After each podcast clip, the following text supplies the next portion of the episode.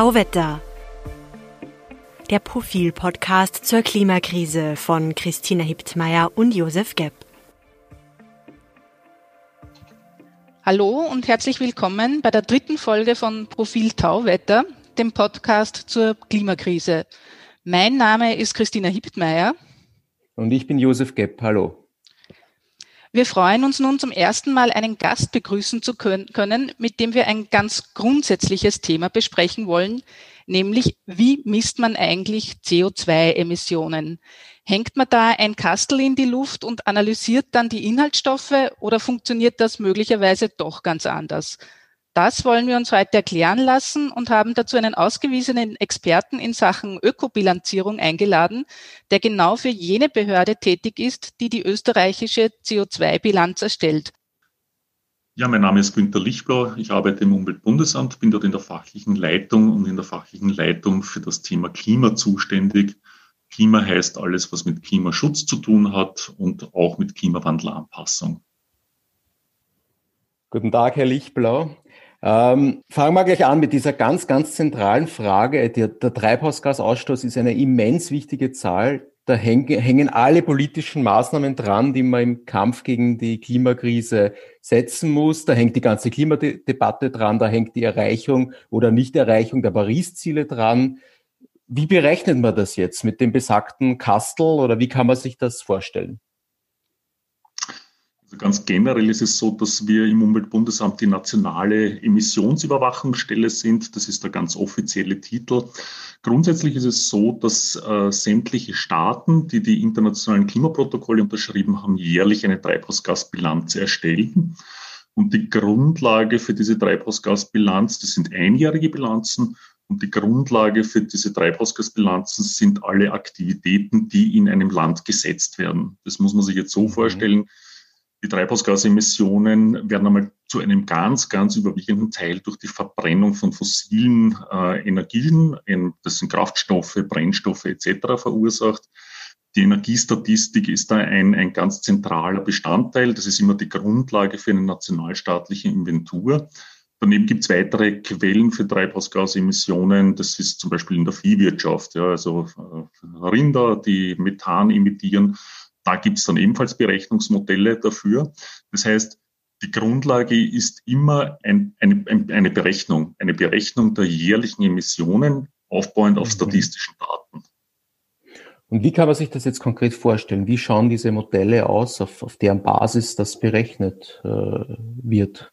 Mhm. Also die wichtigste Grundlage ist einmal die Energiestatistik. Jedes Land muss eine nationalstaatliche Energiestatistik äh, erstellen. Die Energiedaten sind grundsätzlich in sehr, sehr guter Qualität vorhanden. Warum? Weil auf praktisch jeder Energiequelle eine Steuer drauf ist. Sie bezahlen Steuern für den Strom, sie bezahlen Steuern für, für Kraftstoffe, jeden Liter Diesel, jeden Liter Benzin, der verkauft wird. Da hängt eine Steuer dran. Das heißt, diese Daten sind von sehr, sehr guter Qualität. Und diese Brennstoffe, die fossilen Brennstoffe, die haben einen ganz definierten Anteil von Kohlenstoff im Brennstoff. Also wir wissen mhm. genau, wie viel Kohlenstoff ist in einem Liter Benzin drin, in einem Liter Diesel.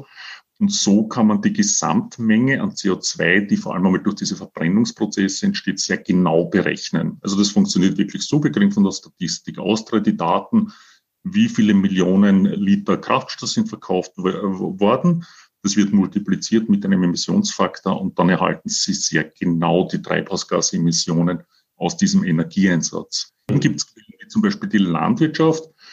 Da gibt es dann andere statistische Grundlagen, da gibt es Untersuchungen, wissenschaftliche Untersuchungen, zum Beispiel, wie viel Methanemissionen kommen denn aus so einem, aus so einem Rind heraus.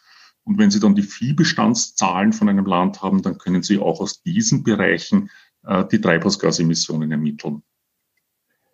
Das bedeutet, wenn, wenn ich mein, mein Auto volltanke an der Tankstelle oder wenn ich zu Hause die Waschmaschine aufdrehe, dann fließt das tatsächlich irgendwo in eine Statistik ein, äh, die Basis dieser Emissionswerte, die die Basis dieser Emissionswerte dann bildet am Ende.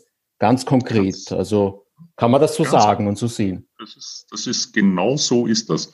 Wenn Sie an die Tankstelle fahren und tanken Ihr Fahrzeug voll und tanken dort zum Beispiel, sagen wir mal, 40 Liter Benzinkraftstoff hinein, Ähm, jeder Liter Benzin, der verbrannt wird, führt dazu, dass 2,3 Kilo CO2 emittiert wird. Hängt, wie gesagt, vom Kohlenstoff ab, der Kohlenstoffmenge, die im Kraftstoff enthalten ist. Das heißt, Sie können dann ganz genau ausrechnen, aus diesen acht, aus diesen 40 Liter äh, Diesel, die Sie oder Benzinkraftstoff, die Sie tanken, werden in etwa 100 Kilogramm CO2. Und diese Daten fließen alle zusammen, die werden in der Energiestatistik gesammelt, die kommen dann zu uns und wir erstellen dann auf dieser Basis die Treibhausgasbilanz. Mhm.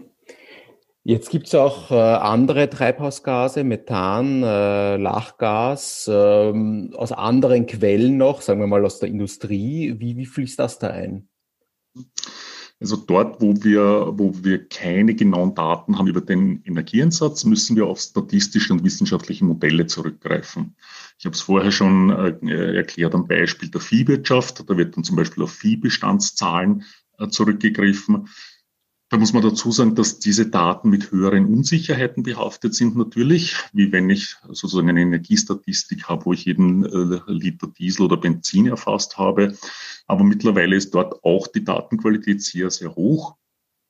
Problematisch wird es immer dort, wo sogenannte diffuse Emissionen auftreten. Diffuse Emissionen sind Emissionen, die nicht aus einer bestimmten gefassten Quelle kommen, also zum Beispiel aus einem Auspuff oder einem Schlot von einer Industrieanlage, Nehmen wir zum Beispiel das Thema Lachgasemissionen. Lachgas entsteht vor allem aus der Landwirtschaft. Wenn Sie Ackerbau betreiben, Stickstoffdünger einsetzen, dann wird dieser Stickstoffdünger umgewandelt im Boden in Lachgas teilweise.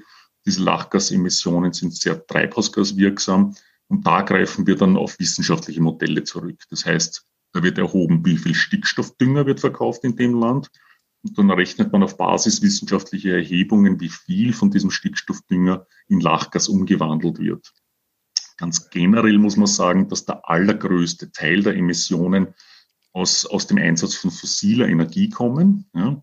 Also deswegen ist die, die, die Sicherheit von diesen Treibhausgasbilanzen auch sehr, sehr hoch, weil genau dort, wo die meisten Emissionen herkommen, die statistischen Grundlagendaten sehr, sehr, sehr gut sind. Mhm.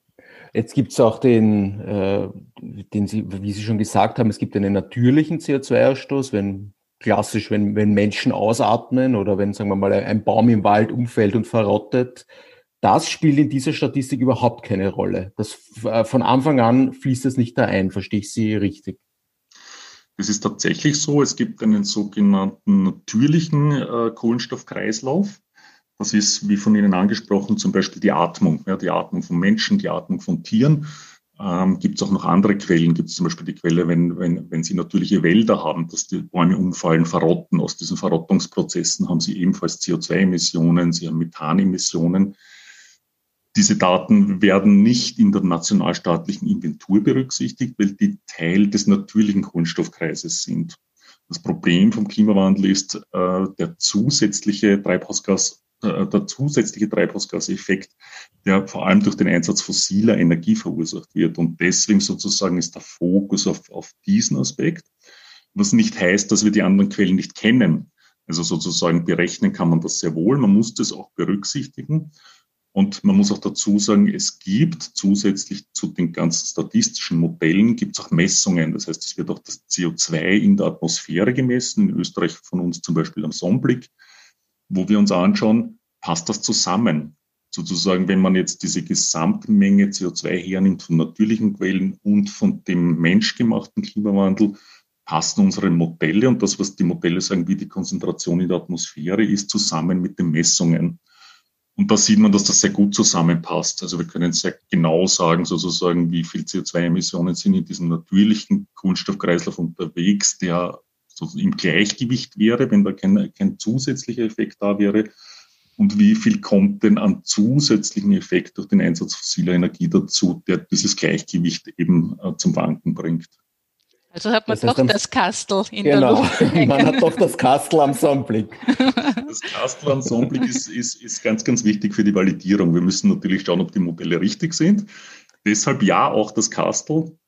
Deshalb wissen wir ja auch seit, seit, seit vielen Jahrzehnten äh, sozusagen, wie sich genau die Konzentration in der Atmosphäre mit CO2 verhält. Also derzeit sind wir so etwa bei 430 ppm Parts per Million, also pro einer Million Teilchen in der Luft sind 430 in etwa CO2-Teilchen. Und wir wissen auch, wie, wie das die vergangenen Jahrzehnte und sogar Jahrhunderte war. Warum? Es ist nicht nur das Kastel, sondern Sie können auch andere Methoden anwenden. Sie können zum Beispiel aus den arktischen Regionen vor allem Eiskernbohrungen machen, wo Sie sehr alte Eisschichten finden und die analysieren können. Das heißt, wir wissen auch die letzten wirklich zehntausenden Jahre zurück, wie die CO2-Konzentration war. Und da sieht man eben auch abgebildet diesen natürlichen Kreislauf, diese natürliche Schwankung. Und man sieht aber eben auch die letzten, im Wesentlichen 100 Jahre, wie extrem schnell und extrem stark diese Konzentration von CO2 in der Atmosphäre zunimmt, eben durch die Industrialisierung, durch den Einsatz von Brennstoffen. Ähm, ich meine, irgendwie interessiert mich das, das Kastel noch immer. Können Sie mir erklären, wie, wie, wie konkret kann man sich das vorstellen? Es ist wahrscheinlich sehr kompliziert, aber ist es ein, ein großes Kastel oder ein kleines Kastel? Saugt das die Luft an? Ist da irgendwie ein Ventilator drinnen, der das irgendwie in ein, in ein Gefäß in irgendeiner Form transportiert oder wie, wie ungefähr läuft das? Genau, genau so, wie Sie es sich jetzt vorstellen. Also es ist kein, kein übertrieben großes Kastel, das ist im Prinzip wie halt ein, ein, ein altes Standgerät, ein alter Computer, so groß von der, von der Größe her. Äh, und ist ein Gerät, das Luft ansaugt, das tatsächlich Luft ansaugt. Und dann haben Sie drinnen chemische Analysemethoden, äh, die, die auf bestimmte Substanzen äh, reagieren gibt es ganz unterschiedliche Messmethoden. Das können teils elektrische Methoden sein, das können optische Methoden sein, wie Schadstoffe und auch die Treibhausgasbilanz gemessen wird. Aber das funktioniert genauso. Es wird Außenluft angesaugt und dann wird chemisch analysiert oder physikalisch analysiert, welche Inhaltsstoffe da drin sind. Ja, das funktioniert genauso, wie Sie sich vorstellen. Äh, Sie haben vorhin gesagt, ähm, alle Staaten, die sich zu den Pariser Klimazielen bekannt haben, müssen so einen jährlichen CO2-Bericht, also die CO2-Bilanz vorlegen. Ich nehme an, die Berechnung ist dann auch international standardisiert oder ist das so ähnlich wie, wie, wie wir es aus der Arbeitslosenstatistik kennen, wo es die österreichische Berechnung gibt und die EU-Berechnung und die sich dann doch ganz erheblich unterscheiden? Ja. Nein, also da ist, da, da ist die Standardsetzung tatsächlich sehr, sehr weit fortgeschritten. Ähm, es gibt das sogenannte Greenhouse Gas Protocol. Das ist das sozusagen die Bibel, äh, wenn man so will, für diese, für die Erstellung von Treibhausgasbilanzen. Das ist eine ganze Bücherwand voll, wenn man so will, mit Vorschriften, wie genau solche äh, Treibhausgasbilanzen zu erstellen sind. Muss man dazu sagen, das ist auch wirklich, wirklich gut abgesichert. Also Österreich hat da ein bisschen eine, äh, darf man vielleicht stolz sagen, ein bisschen eine Sonderstellung. Wir sind nach wie vor weltweit die erste akkreditierte Emissionsüberwachungsstelle. Das heißt, gerade in Österreich haben wir da einen sehr, sehr hohen Standard. Es gibt dazu ein ganz genau festgelegtes äh, Regelwerk, wie solche Inventuren zu erstellen sind. Und es gibt auch einen sehr, sehr intensiven Überprüfungsmechanismus. Also es ist so, dass Sie die Inventur einmal jährlich erstellen. Die wird dann auch reviewed. Da gibt es äh, internationale Review-Teams, die sich diese nationalstaatlichen Inventuren durchschauen. Und alle paar Jahre gibt es dann auch eine sogenannte Tiefenprüfung, wo dann sind so meistens 20 internationale Experten und Expertinnen, die nach Österreich kommen und dann zwei Wochen diese Daten wirklich auf Herz und Nieren prüfen also das ist äh, vom, vom, vom Qualitätsstandard äh, so ähnlich wie, wie, wie bei einer Finanzinstitution, bei einer Bankenprüfung. Also wenn die Maastricht-Kriterien überprüft äh, werden, ähm, so, so muss man sich das mittlerweile vorstellen vom, von den Anforderungen. Mhm, mh. Seit wann erstellen wir denn eigentlich die Treibhausgasbilanz? Also das hat, das hat begonnen äh, in den 70er Jahren. Es ist so, dass die Basis für die, für die, für die, für das, für das, für die erste Phase der ganzen Klimavereinbarungen, das, wo es das Kyoto-Protokoll gegeben mhm. hat, da war das Basisjahr 1990. Das heißt, seit spätestens 1990 äh, muss jedes Land, das dem Kyoto-Protokoll beigetreten ist, damals so eine qualitätsgesicherte Inventur machen. Losgegangen ist das schon früher, so eine Inventur zu erstellen und auch die Systematik aufzubauen. Das ist äh, relativ komplex und aufwendig. Und wie gesagt, es hängen strenge Qualitätskriterien dran. Ähm, Österreich ist da, also wir sind da in der Situation, da einen sehr hohen Standard zu haben. Und was wir als Umweltbundesamt zum Beispiel machen, wir fahren auch in andere Länder, um dort bei der Erstellung von qualitätsgesicherten Inventuren zu helfen. Also wir sind da vor allem in Osteuropa, teilweise auch im arabischen Raum, Südostasien äh, teilweise unterwegs und schulen dort andere Länder, wie so eine qualitätsgesicherte Treibhausgasbilanz erstellt werden kann. Letztlich ist das Ziel, dass wir wirklich weltweit von jedem Staat die Treibhausgasdaten lückenlos erfassen können, möglichst lückenlos, ähm, weil dieses, dieses Klimathema halt eine dermaßen hohe Bedeutung hat. Das Ziel ist von allen Staaten äh, so eine Klimainvent, also seine CO2 Bilanz, die Daten zu erheben. Ähm, wie, wie, weit sind wir denn da schon? Ähm, Gibt es das von allen Staaten oder kann man das beziffern? So 90 Prozent, 50 Prozent oder in welcher Größe, von also welcher Sie, Größe? Ja, ja. Also Sie, Sie können mal von 90 Prozent gut und gerne ausgehen. Es ist tatsächlich so, dass mittlerweile das, das Thema Klimaschutz weltweit sehr, sehr gut verankert ist. Wir wissen alle aus den Klimaverhandlungen, dass gerade jetzt auch in der jüngeren Vergangenheit mit Amerika da ein bisschen auch, auch schwierige Phasen dabei waren.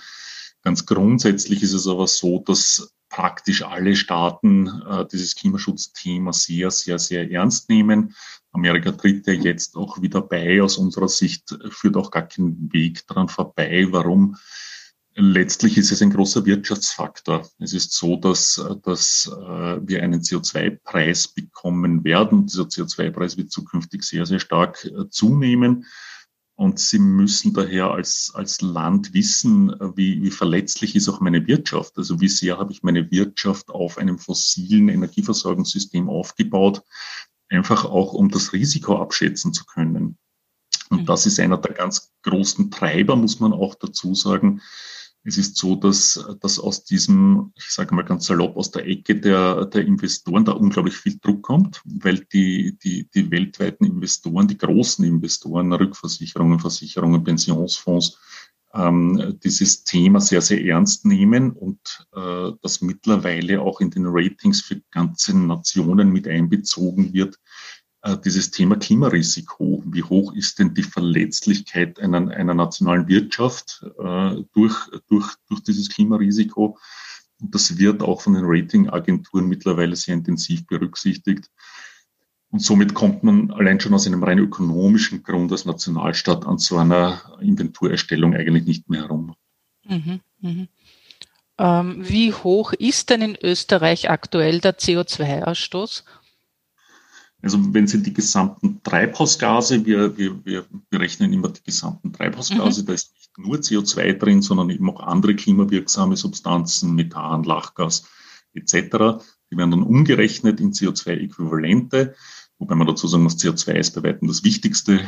Ähm, aber wenn Sie sich diesen Ausstoß anschauen, dann liegen wir so knapp unter 80 Millionen Tonnen. Das ist also 2018 sind die letzten verfügbaren offiziellen äh, statistischen Daten, die letzte Treibhausgasbilanz, die offizielle Österreichs, da waren wir bei 79 Millionen Tonnen. Wenn Sie sich die zeitliche Entwicklung anschauen, dann liegen wir jetzt in etwa auf dem Niveau, wo wir 1990 waren. 1990 äh, waren wir knapp darüber.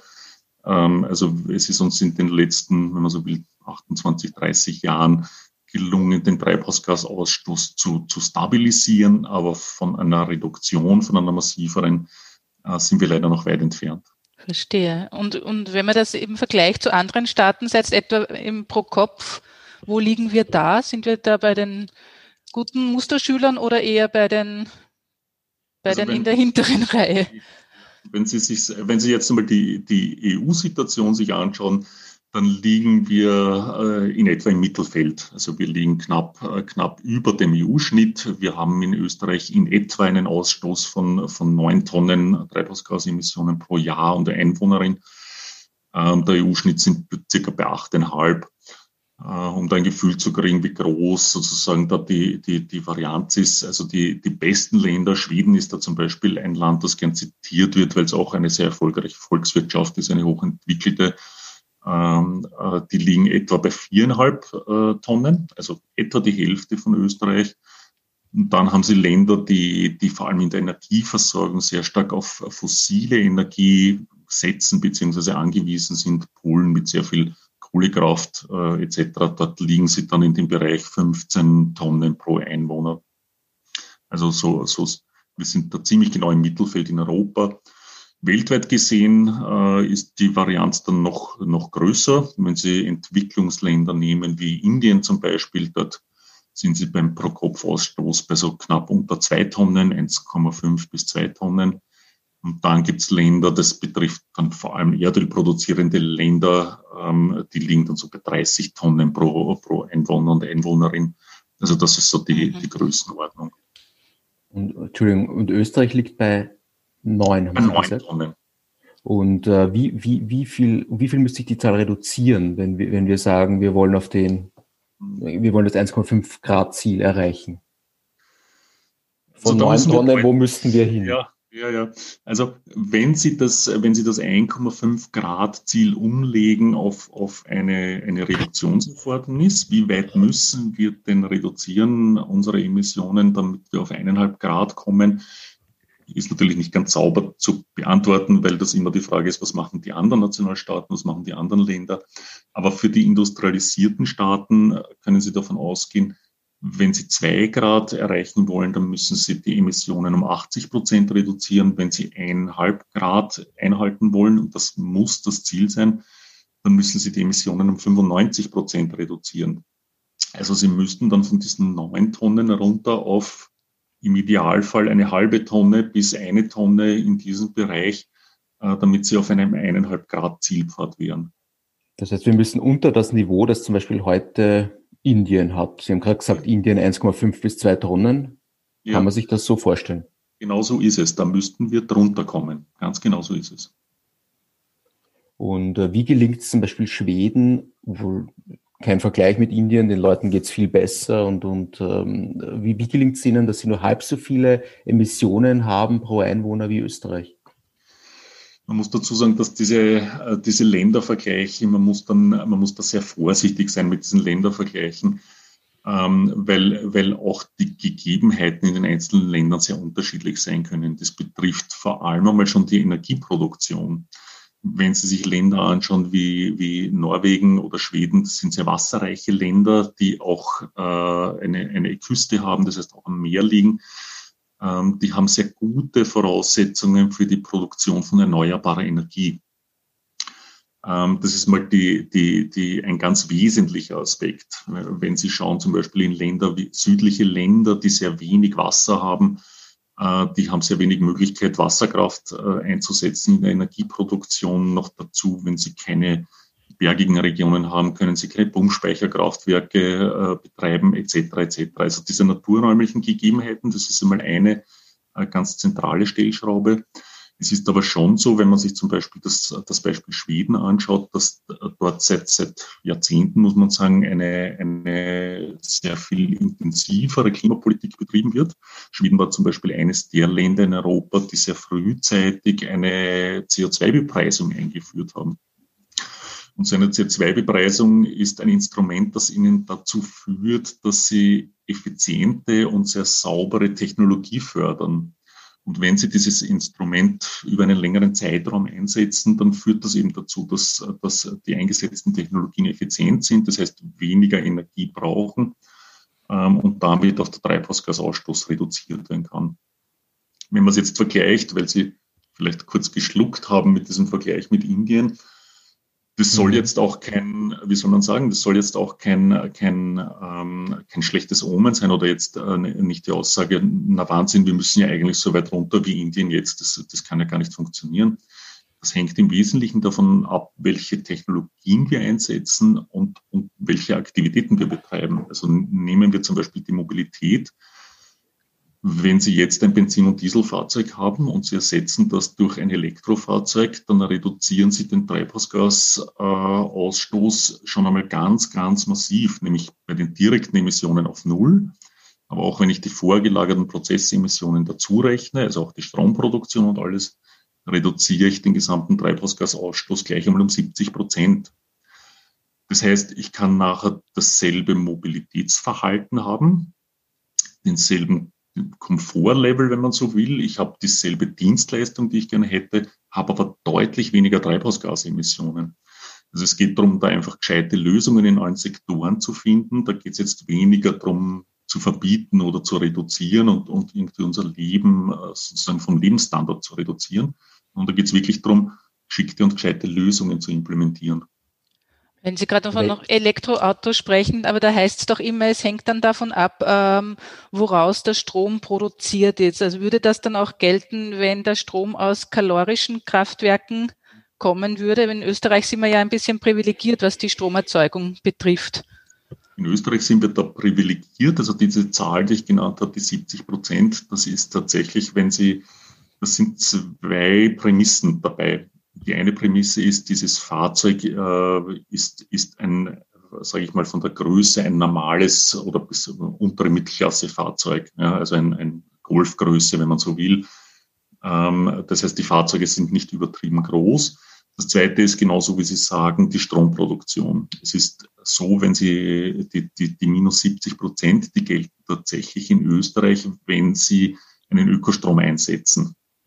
Das heißt, sie haben einen sehr, sehr, sehr sauberen Strom. Dann gelingt es ihnen, ähm, die gesamte Emission deutlich zu reduzieren. Wenn sie ein Fahrzeug hätten, das so in Richtung SUV geht, sehr groß ist, sehr schwer, damit auch als Elektrofahrzeug sehr große Batteriesysteme braucht. Die brauchen schon einmal in der Herstellung sehr viel Energie und dann noch in einem Land unterwegs sind, wo sie einen sehr schmutzigen Strommix hätten, also sehr viel Kohlekraft äh, dranhängen haben, dann geht Ihnen der Vorteil, der kann Ihnen auf Null schrumpfen. Das stimmt, das ist völlig korrekt. Man muss nur dazu sagen, dass die, der große Vorteil von, von der Elektromobilität, ganz abgesehen davon, dass das Fahrzeug lokal emissionsfrei ist, also sozusagen für die Luftqualität auch viel bringt, beim Strom habe ich generell die Möglichkeit, sehr stark in Richtung erneuerbare Energie, Energieversorgungssysteme zu gehen. Die Möglichkeit habe ich bei fossilen Energieträgern praktisch nicht. Also wir können fossile Benzin- und Dieselkraftstoffe bei Weitem nicht in ausreichender Menge durch Erneuerbare ersetzen. Also sozusagen die Elektromobilität macht da ein, ein, eine, eine Möglichkeit auf, die sehr, sehr gut genutzt werden kann. Es müssen allerdings die Rahmenbedingungen passen. Die Rahmenbedingungen, dass wir möglichst viel sauberen Strom haben und die Rahmenbedingungen, dass die Fahrzeuge nicht so groß und zu schwer werden. Mhm. Ich hätte noch eine Frage zur, äh, zur Messung. Sagen wir mal, ein ein, ein paar Socken oder ein Kinderspielzeug oder was auch immer wird in, in China produziert und dann im, nach, nach Europa verschifft und in Österreich gekauft und quasi konsumiert. Mhm. Wo, wo, wo äh, fließt es dann ein in die CO2-Bilanz? In China oder in Österreich? Mhm. Also grundsätzlich haben wir bei den nationalstaatlichen Inventuren immer das sogenannte Territorialprinzip. Das heißt, in der nationalstaatlichen Bilanz haben Sie alles drin, was äh, auf Ihrem nationalen Staatsgebiet an Emissionen anfällt. Also wenn Sie jetzt das, das Kinderspielzeug als Kinder nehmen, dann ist es tatsächlich so, die Emissionen, die bei der Produktion in der Fabrik anfallen, die würden in der chinesischen Treibhausgasinventur zu sehen sein. Das ist eines der, äh, der Das ist ein bisschen ungerecht, oder? Also jetzt gegenüber China in dem Fall. Weil, also, weil das bevorzugt ja die Staaten, wo sozusagen viel verkonsumiert wird und die Produktion ist, ist, ist woanders. Weil genau. es würde ja weniger produziert werden, würden die Menschen hier das dann nicht verbrauchen. Ja, genau so ist es. Man muss, man muss da immer aufpassen, in welcher Bilanzierungslogik bin ich denn da unterwegs. Ja? Die nationalstaatliche Bilanzierungslogik, die schaut immer sozusagen, wie viel Treibhausgasemissionen verursacht denn ein Nationalstaat letztlich, wenn alle Nationalstaaten ihre Emissionen, bleiben wir mal bei den eineinhalb Grad Ziel, um 95 Prozent reduzieren, dann würden alle Staaten reduzieren, dann würde es sozusagen auch die Emissionen, die an diesem Spielzeug dranhängen, jetzt mal bildlich gesprochen, um 95 Prozent reduziert werden. Aber was klar ist, dieses Thema Carbon Leakage nennt man das, dieses Thema, ich importiere Stoffe aus dem Ausland. Also ich könnte ja auch meine Klimaziele erreichen, indem ich sage, na ja, in Österreich stellen wir eine Produktion ein und ich importiere nur noch äh, Produkte und Güter aus dem Ausland. Ähm, ist natürlich nur beschränkt möglich, weil es ja auch um Arbeitsplätze und andere Aspekte natürlich geht. Aber wenn ich besonders Energie- und Treibhausgasintensive in, in äh, Industrien auslagern würde, äh, dann wäre das sozusagen ein, eine, eine denkbare Möglichkeit. Was wir deshalb machen, ist, wir, wir, wir erstellen auch sogenannte produktbasierte Emissionen. Also Sie können auch, wenn Sie eine Nationalstaat anschauen, können Sie auch sagen, welche Waren werden importiert, welche Waren werden auch exportiert. Und Sie können so etwas auch konsumbezogen errechnen. die Datenqualität, muss man aufpassen, ist dann deutlich weniger gut als bei einer rein nationalstaatlichen Inventur. Aber es ist natürlich ein wichtiger Indikator auch zu wissen, na, wie ist denn das mit importierten Emissionen? Im Fall von Österreich, wenn Sie sich das anschauen, gibt es wissenschaftliche Studien dazu und Untersuchungen ähm, würden in etwa noch einmal 50 Prozent Treibhausgasemissionen dazukommen. Also aus den 80 Millionen Tonnen würden etwa 120 Millionen Tonnen werden, wenn ich auch dazu kalkuliere, welche Stoffe, welche Produkte werden denn nach Österreich importiert und welche Emissionen hängen da dran. Beide Ansätze haben ihre Berechtigung und letztlich sozusagen, wenn Sie es über die ganze, also wenn Sie alle nationalstaatlichen Inventuren zusammenzählen, die Treibhausgasemissionen, und wenn Sie für jedes Land so eine produktbasierte Güterbilanz machen, Treibhausgasbilanz, dann müsste eigentlich dieselbe Zahl rauskommen. Also so muss man sich vorstellen. Das Ziel muss sein, dass beide Bilanzierungsmethodiken sozusagen möglichst lückenlos sind. Dann könnte ich auch diese Zahlen gut vergleichen. Trotzdem schaut die Bilanz dann gleich noch um einiges schlechter aus, wenn man, wenn ich sie, wenn ich jetzt Ihre Worte richtig zusammenfasse, wenn man diese, diesen produktbasierten Ansatz, wie, wie Sie das nennen, wählt und, und, und schaut sozusagen, das berücksichtigt, was wo konsumiert wird. Mhm. Genau so ist es. Also das, das liegt einfach auch daran, dass wir ja viele Produkte äh, importieren aus dem Ausland das liegt daran, dass wir eine, eine Volkswirtschaft sind, die, die sozusagen eine, eine sehr industrialisierte und, und, und hochentwickelte Volkswirtschaft, die tendenziell natürlich viel mehr Güter und Waren importiert. Ähm, und ein gutes Beispiel für das ist zum Beispiel genau diese, dieses Thema Elektromobilität. Weil wenn Sie, wenn Sie da jetzt nur die direkten Emissionen von solchen Fahrzeugen betrachten würden, ja, dann, dann sozusagen ich importiere Elektrofahrzeuge, die vielleicht in China oder in Asien produziert werden, hole die nach Österreich und fahre dann hier emissionsfrei quasi, ähm, dann, dann, dann würde Ihnen das ein verzerrtes Bild geben. Genau aus diesem Grund erstellen wir eben bei uns im Umweltbundesamt auch sogenannte Lebenszyklusemissionen, um auch solche Produkte gut vergleichen zu können und auch um der Bevölkerung und auch der Politik Informationen zu geben, wie richte ich denn meine Politiken aus, um sozusagen im eigenen Land Klimaschutz zu betreiben, aber letztlich auch, wie schaut denn ein, ein klimabewusstes Leben aus? Ähm, da muss ich genau diesen Aspekt der Lebenszyklusanalyse wählen, wenn ich mir anschauen will, na, wie ist denn der Gesamtaspekt, ist vor allem wichtig, wenn Sie zum Beispiel einen persönlichen Lebensstil betrachten wollen oder bewerten wollen. Mhm. Ähm, Sie haben vorher gesagt, dass äh, dass man diesen Treibhausgasausstoß in Sektoren untergliedert, äh, Landwirtschaft, Verkehr und so weiter. Was sind da die Industrie natürlich? Was sind da die Bereiche, die, die, die sich vergleichsweise gut entwickeln, wo es vielleicht nicht noch weiter bergauf geht oder vielleicht sogar schon runter? Und was sind die Bereiche, die, die man sozusagen, äh, die problematisch sind? Also wenn Sie sich die Verursachersektoren anschauen in Österreich, nur um da ein bisschen einen Überblick zu geben, also der größte und wichtigste Treibhausgassektor ist nach wie vor in Österreich Energieaufbringung und Industrie, und Industrie. Das ist der größte Sektor. Aus diesem Sektor kommen so ein bisschen mehr als, als, als ein Drittel der Emissionen. Zweite, zweitgrößte Sektor, praktisch gleich groß, ist der Verkehr. Der Verkehr ist auch für etwa 30 Prozent der Treibhausgasemissionen in Österreich verantwortlich. Und dann gibt es äh, noch ein paar Sektoren, die, die, die weniger bedeutend sind. Dazu gehört der Gebäudebereich, macht etwa 10 Prozent von den Emissionen aus. Die Landwirtschaft etwa auch 10 Prozent Emissionen. Und dann gibt es noch kleinere Sektoren, dazu zählt vor allem die Abfallwirtschaft. Und dann gibt es noch einen, einen, einen Sondersektor, die sogenannten fluorierten Gase. Das sind dann weniger Prozent, also da reden wir dann über 4 bis 6 Prozent Anteil. Das heißt, die zwei ganz großen Sektoren ist sozusagen Energieproduktion und Industrie und die Mobilität.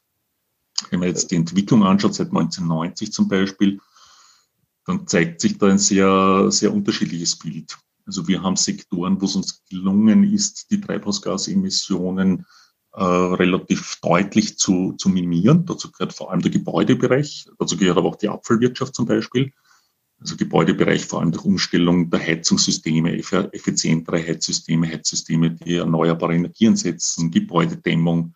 Ähm, also Gebäudebereich heißt sowohl, man baut ein Haus, als auch man lebt in dem Haus und verursacht dadurch Emissionen. Nur dass das sozusagen für unsere Hörer klar ist. Das sind diese beiden, diese beiden Posten, die da zusammengefasst sind, wenn Sie sagen Gebäudebereich. Mhm. Äh, nein, Gebäudebereich ist tatsächlich okay. der Energieeinsatz in einem Jahr. Das heißt, da geht es tatsächlich um die Raumwärme beziehungsweise auch Raumkältebereitstellung. Äh, da geht es darum, wie viel wir heizen, sagen wir es mal ganz, ganz vereinfacht. Die Emissionen aus der Bautätigkeit, die werden der Bauindustrie wieder zugeordnet. Die werden dann im Sektor Industrie zugeordnet. Da gibt es eine ganz genaue Abgrenzung, wo da welche Tätigkeit hineinfällt. Es wird natürlich alles erfasst, aber sozusagen äh, man muss da wissen, wo, wo, wo, welche, wo welche Emissionen anfallen. Grundsätzlich ist es so, die Inventur schaut immer auf den Energieeinsatz, der in einem Jahr passiert. Und deshalb Gebäude ist da tatsächlich der Raum, die Raumwärmegewinnung. Mhm. Das heißt, beim Heizen und beim Warmwasser schaut's gut aus, wenn man das jetzt mal so salopp sagen kann. Genau, beim, beim, beim Heizen und beim Warmwasser schaut's gut aus. Da muss man dazu sagen, das ist auch ein Sektor, wo wir mal grundsätzlich von den technologischen Voraussetzungen sehr viele Möglichkeiten haben, bis hin zu Passivhaus beziehungsweise auch Positivenergiehaus, wenn Sie äh, zum Beispiel viel PV-Fläche einsetzen für, für, für die Energiegewinnung, dann kann Ihnen sozusagen auch, da können Sie auch mehr Energie erzeugen, als Ihnen das Haus, äh, als, Sie für das Haus benötigen, für die Raumwärme und, und Warmwassergewinnung und können sogar noch ins Netz äh, rückspeisen. Also da sind die technologischen Voraussetzungen mal sehr, sehr gut. Industrie. Und wo schaut schlecht aus? Wenn es im Heizen und beim Warmwasser gut ausschaut, wo schaut es da ja, nicht so gut aus? Na, das, das, das größte Problem haben wir eindeutig im Verkehrsbereich. Also Verkehrsbereich ist tatsächlich das Sorgenkind in der österreichischen Klimapolitik. Die Emissionen im Verkehrssektor, wenn man sich diese Phase anschaut von 1990 bis 2018, dann haben uns die Emissionen im Verkehrssektor um etwa 75 Prozent zugenommen, also fast 10 Millionen mehr, ein bisschen mehr als 10 Millionen Tonnen ist es da hinaufgegangen. Das ist der Sektor, wo wir tatsächlich komplett in die verkehrte Richtung unterwegs sind. Der zweite große Sektor Energie und Industrie. Ähm, da haben wir auch einen, einen Emissionsrückgang zu verzeichnen in diesem Zeitraum seit 1990 nicht so stark wie bei den Gebäuden, aber dort ist es, ist es, ist es gelungen, die Emissionen zu reduzieren. Muss man dazu sagen, dort sind die Emissionen auch durch, durch ein europäisches äh, Politikinstrument äh, erfasst, nämlich durch den sogenannten Emissionshandel.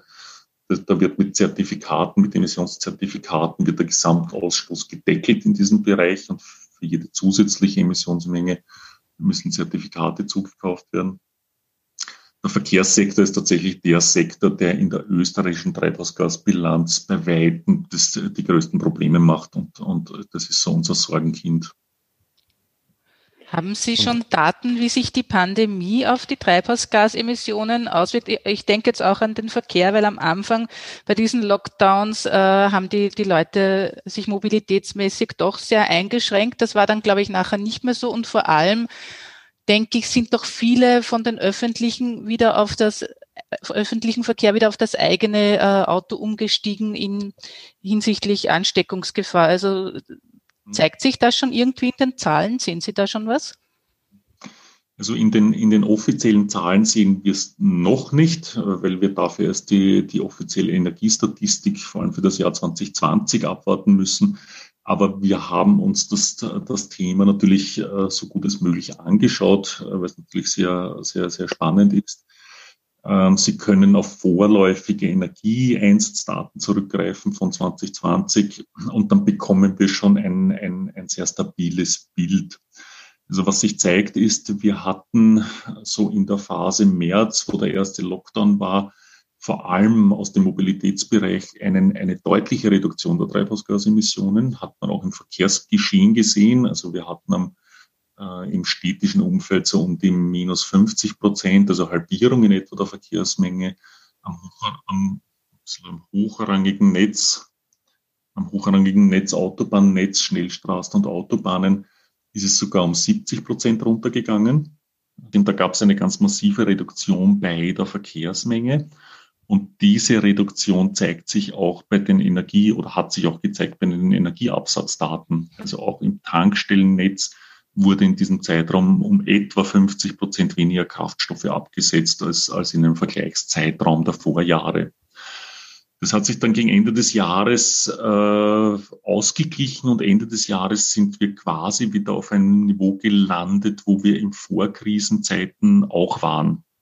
Mhm. Also zumindest, wenn man sich die, die, die Verkehrsleistungsdaten anschaut, dann liegen wir jetzt wieder dort, wo wir in einem Vorkrisenzeitraum waren ist ein bisschen, wie soll ich sagen, ein bisschen überraschend schon, weil, weil wir ja einerseits äh, Industriezweige haben, die tatsächlich noch nicht äh, wieder von der Produktivität auf dem Niveau sind. Also gerade einmal in Österreich Tourismus natürlich, wo wir deutlich weniger Tourismusverkehr haben natürlich. Andererseits haben wir auch viele, viele Betriebe, die im Homeoffice sind. Das heißt, man hätte eigentlich davon ausgehen können, dass, dass eine Reduktion in der Verkehrsmenge da länger sichtbar ist. Es gibt aber Rebound-Effekte. Also wir haben von Ihnen angesprochen, wurde zum Beispiel dieser, dieser Effekt, dass weniger Leute im öffentlichen Verkehr unterwegs sind, mehr auf das eigene Fahrzeug äh, umsteigen aus, aus, aus Sicherheitsgedanken und Sicherheitsbedenken. Und das Zweite, was ist, äh, es ist in dieser Zeit vor allem auch sehr viel online eingekauft worden, auch Essenslieferungen, Warenlieferungen und damit äh, der Lieferverkehr hat zugenommen, äh, mhm. relativ deutlich. Das hat dazu geführt, dass gegen Ende des Jahres sozusagen so ein, wenn man so will, positiver Corona-Effekt äh, wieder aufgefressen wurde.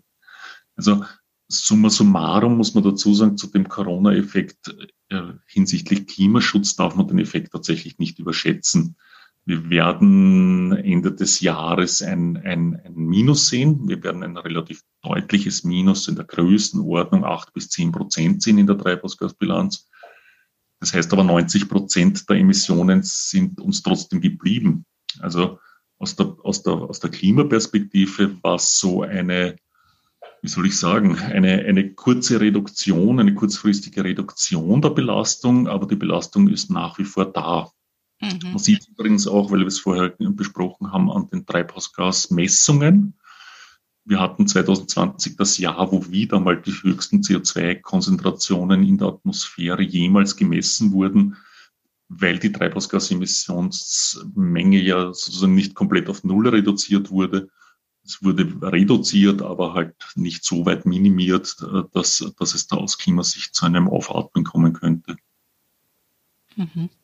Ähm, Sie haben vorhin gesagt, die letzten offiziellen Daten bezüglich Treibhausgasbilanz sind für 2019, habe ich das richtig gehört? 2018. Aha, und genau. Äh, eigentlich würden uns jetzt ja schon die 2020er Daten interessieren. Wieso dauert das denn so lang?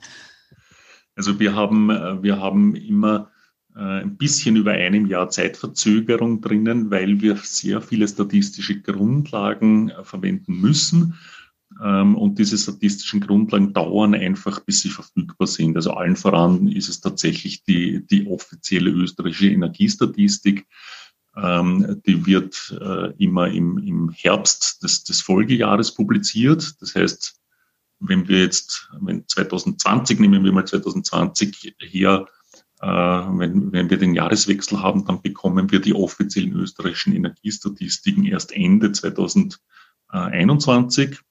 Und wir brauchen dann ein bisschen, um die Inventur zu erstellen. Ende 2021 mhm. muss dann von Österreich, müssen die offiziellen Treibhausgasdaten nach Brüssel geschickt werden. Ähm, das heißt, ein Jahr Zeitverzug haben wir da drinnen und bis das Ganze dann publiziert ist, kommt noch ein bisschen was dazu. Das heißt, wir publizieren immer 14 Monate nach dem Jahresabschluss die Treibhausgasdaten, die offiziellen, um da ein besseres Gefühl zu bekommen. Das ist natürlich ein bisschen unbefriedigend. Wir wollen es natürlich auch immer früher wissen. Äh, Gibt es bei uns auch einen, eine, einen bisschen früheren Bericht, den sogenannten Nowcast, wo wir auf, auf vorab verfügbare statistische Daten zurückgreifen. Und deshalb kann ich heute zum Beispiel auch schon einiges sagen über die Emissionsmenge im Jahr 2020. Es sind noch keine offiziellen statistischen Daten. Aber äh, wir können mit einer Schwankungsbreite zwei Prozent, ein, zwei Prozent äh, schon relativ gut sagen, wo sich die Treibhausgasemissionen hin entwickeln können. Verstehe. Und die Energiestatistik, das sind Daten, die so mühsam zu erheben sind oder warum dauert das dort so lange? das ist äh, Daten, die, ich würde nicht sagen Daten, die mühsam zu erheben sind, sondern es ist einfach eine riesige Datenmenge. Es ist wirklich eine riesige Datenmenge und es geht nicht nur um die Daten der Energiestatistik, die werden sogar ähm, die, also die, die, die Daten von den Brennstoffen, von den Treibstoffen, die sind immer ähm, relativ gut verfügbar, alles was im Inland abgesetzt wird, aber sie haben dann solche Aspekte wie zum Beispiel Import und Export, ähm, wo sie teilweise auch Rohrleitungssysteme haben etc. etc. Also auch Emissionsquellen, die nicht so leicht zu messen und zu erfassen sind. Mhm. Ähm, und es ist schon eine riesige Datenmenge. Und dann ist es nicht nur die Energiestatistik, ähm, sondern es sind ja auch Erhebungen, wie sich Bevölkerungszahlen entwickelt haben, wie sich die Heizgradtage entwickelt haben, das heißt auch meteorologische Auswertungen teilweise, wie sich Viehbestände entwickelt haben. Also da gibt es eine ganze Reihe, wie sich auch naturräumliche Gegebenheiten entwickelt haben. Also zum Beispiel auch eine, ein, ein, ein Waldbestand. Wir berechnen in der Inventur auch mit ein äh, die Emissionen aus, aus, aus natürlichen Quellen und auch aus Senken. Das heißt, wie viel, wie viel Kohlenstoff bindet ein nationalstaatlicher Wald zum Beispiel. Also da kommen schon sehr viele Datenquellen zusammen äh, und das dauert einfach seine Zeit, wenn ich da eine gute qualitätsgesicherte Inventur erstellen muss. Verstehe. Und wie viele Personen arbeiten beim Umweltbundesamt an der Erstellung einer CO2-Bilanz oder einer Treibhausgasbilanz? Wie groß ist da das Team? Also ja, also äh, das ist, das ist jetzt tatsächlich schwierig zu beantworten, weil wir da ein Kernteam haben. Also wir haben die sogenannte Emissionsüberwachungsstelle. In der Emissionsüberwachungsstelle sind wir, das sind so etwa 20 Personen, die daran arbeiten das ganze Jahr. Ähm, man muss aber dazu sagen, dass wir sind in Summe im Umweltbundesamt derzeit 550 Leute und es kommen auch aus ganz vielen anderen Abteilungen Daten und Informationen, die in der, in der, in der Treibhausgasbilanz dann erstellt, äh, erfasst werden und verarbeitet werden. Also so, so ganz sauber würde ich es würde gar nicht sagen können. Man muss auch dazu sagen, dass wir im Umweltbundesamt auch, weil wir da wirklich einen sehr, sehr hohen Standard haben bei der Inventurerstellung, auch auf europäischer Ebene sehr aktiv sind. Wir sind zum Beispiel die Stelle, die auch die, die europäische Treibhausgasbilanz zusammenstellt und, und erfasst. Also da haben wir auch äh, europaweit äh, eine Stellung, äh, wo noch einmal Kolleginnen dazukommen, die sich auch ganz gezielt mit diesem Thema Treibhausgasbilanzen und äh, Treibhausgasermittlung widmen. Okay. Ja, dann würde ich sagen, herzlichen Dank. Herzlichen Dank. Wiederhören. Danke für die Einladung. Das war also unser Interview mit Günter Lichtblau vom Umweltbundesamt, äh, das hoffentlich ein paar Antworten geliefert hat auf Fragen, die ziemlich fundamental sind, aber die man sich irgendwie wenig stellt und die viele nicht wissen. Und äh, gegen Ende der Sendung haben wir jetzt noch einen Buchtipp für Sie. Äh, es gibt einen österreichisch-amerikanischen Klimaökonom, der heißt Gernot, Gernot Wagner und er lehrt an der New York University. Und er hat ein Buch geschrieben, das heißt Stadtland Klima, erschienen im Brandstätter Verlag, wo er darlegt, warum das äh, Stadtleben für den Klimaschutz eigentlich viel besser ist als das Landleben, was man möglicherweise nicht so vermuten mag. Und ein paar andere interessante Fakten liefert und Mythen aufklärt. Also wir haben das äh, sehr lesenswert äh, gefunden und im, im Profil äh, Nummer 7 vom 14. Februar findet sich auch eine Rezension zu dem Buch. Das gibt es als E-Paper nachzulesen. Ja, oder Sie lesen gleich das ganze Buch. Das im Brandstätter Verlag erschienen ist, glaube ich, oder? Genau, im Brandstätter Verlag ist das erschienen, ja. Aktuelle, neu, neu, neu vor wenigen Wochen. Und wer so gar nicht genug vom Thema Klimawandel und Klimakrise bekommen kann, den möchten wir auch noch einen Podcast an, ans Herz legen, nämlich Peter Schul von der österreichischen Energieagentur. Deren jüngste Folge behandelt das Thema, wie man das Stromnetz auch in Zukunft im Balance hält. Vielleicht wollen Sie auch dort mal reinhören. Und dann würden wir hoffen, dass Sie uns auch weiterhin treu bleiben. Folgen Sie uns auf Twitter unter Profil Tauwetter, wo wir über neue Folgen oder andere Neuigkeiten zum Thema informieren. Schicken Sie uns Lob oder Kritik entweder auf Twitter oder per Mail an redaktion.profil.at. Bewerten Sie uns gerne mit fünf Sternen auf den gängigen Podcast-Plattformen wie iTunes oder Spotify oder wo auch immer Sie Ihren Hörstoff herbeziehen und abonnieren Sie uns dort und empfehlen Sie uns auch gerne weiter. Ja, das war's für heute. Vielen Dank fürs Zuhören und äh, bis zum Freitag in zwei Wochen. Vielen Dank, auf Wiederhören.